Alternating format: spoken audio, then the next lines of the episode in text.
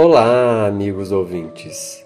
Eu sou Clayton e falaremos hoje sobre gratidão a curto e a longo prazo, do livro Psicologia da Gratidão, pelo espírito de Joana de Ângeles e psicografia de Divaldo Franco.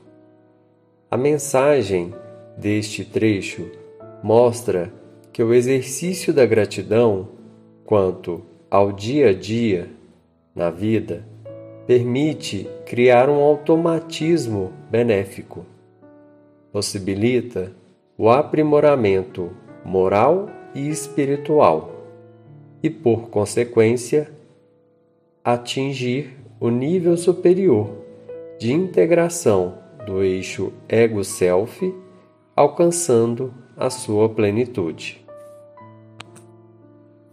Joana começa ensinando que as emoções constituem reflexos do self, exteriorizando as construções e ideações mentais.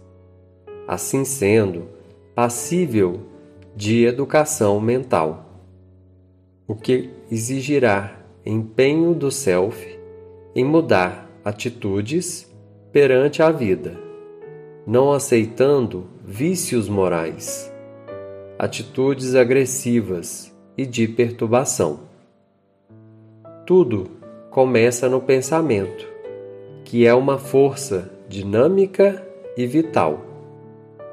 A benfeitora remete a velhos refrões: pensa no bem e o bem acontecerá tanto quanto pensa no mal, e o pior te tornarás. O que se fixa no pensamento, a vida responde em concretizações. Ela ensina que a gratidão moral é fundamental, pois demonstra uma lúcida compreensão da conduta irregular do outro que, acompanhada de tolerância e humildade, proporcionam o reconhecimento de que cada um de nós se comporta de acordo com seu nível de consciência e o seu entendimento intelecto moral. Coloca o perdão real como um gênero de gratidão ainda desconhecido, uma vez que exige do ser maturidade emocional, compreensão da realidade da existência, respeito ético pelo próximo, cultura de compaixão. Sem tais atributos, dificilmente o perdão real pode ser exercido. Complementa quando se explande o amor o perdão passa a ser natural. Mas também o contrário, o ressentimento em relação a outrem, por se considerar merecedor de maior consideração, corresponde moral de inferioridade e de presunção. Conclui sobre o perdão. Dignifica aquele que o favorece como necessidade de conceder ao outro o pleno direito de caminhar, conforme as próprias possibilidades.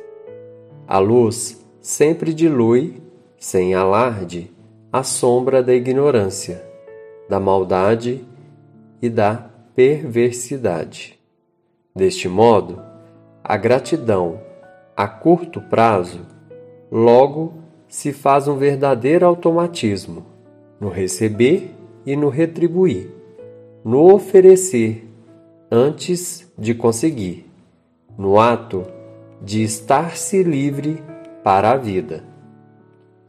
Atitudes que no longo prazo resplandecem sabedoria, que enriquece a sociedade com bênçãos do conhecimento e do amor. Isto como resultado de um grande esforço do ser para atingir a meta de servir com abnegação e devotamento. Joana ressalta a terra como uma escola de bênçãos, onde o ser tem oportunidades felizes para o aprimoramento moral e espiritual, rumo à sua plenitude. Alerta que todo esforço direcionado à conquista de equilíbrio emocional e sentimentos edificantes deve ser empregado em favor ao si profundo, para assim transmudar as experiências perturbadoras em aquisições positivas, capazes de alterar toda a estrutura do comportamento.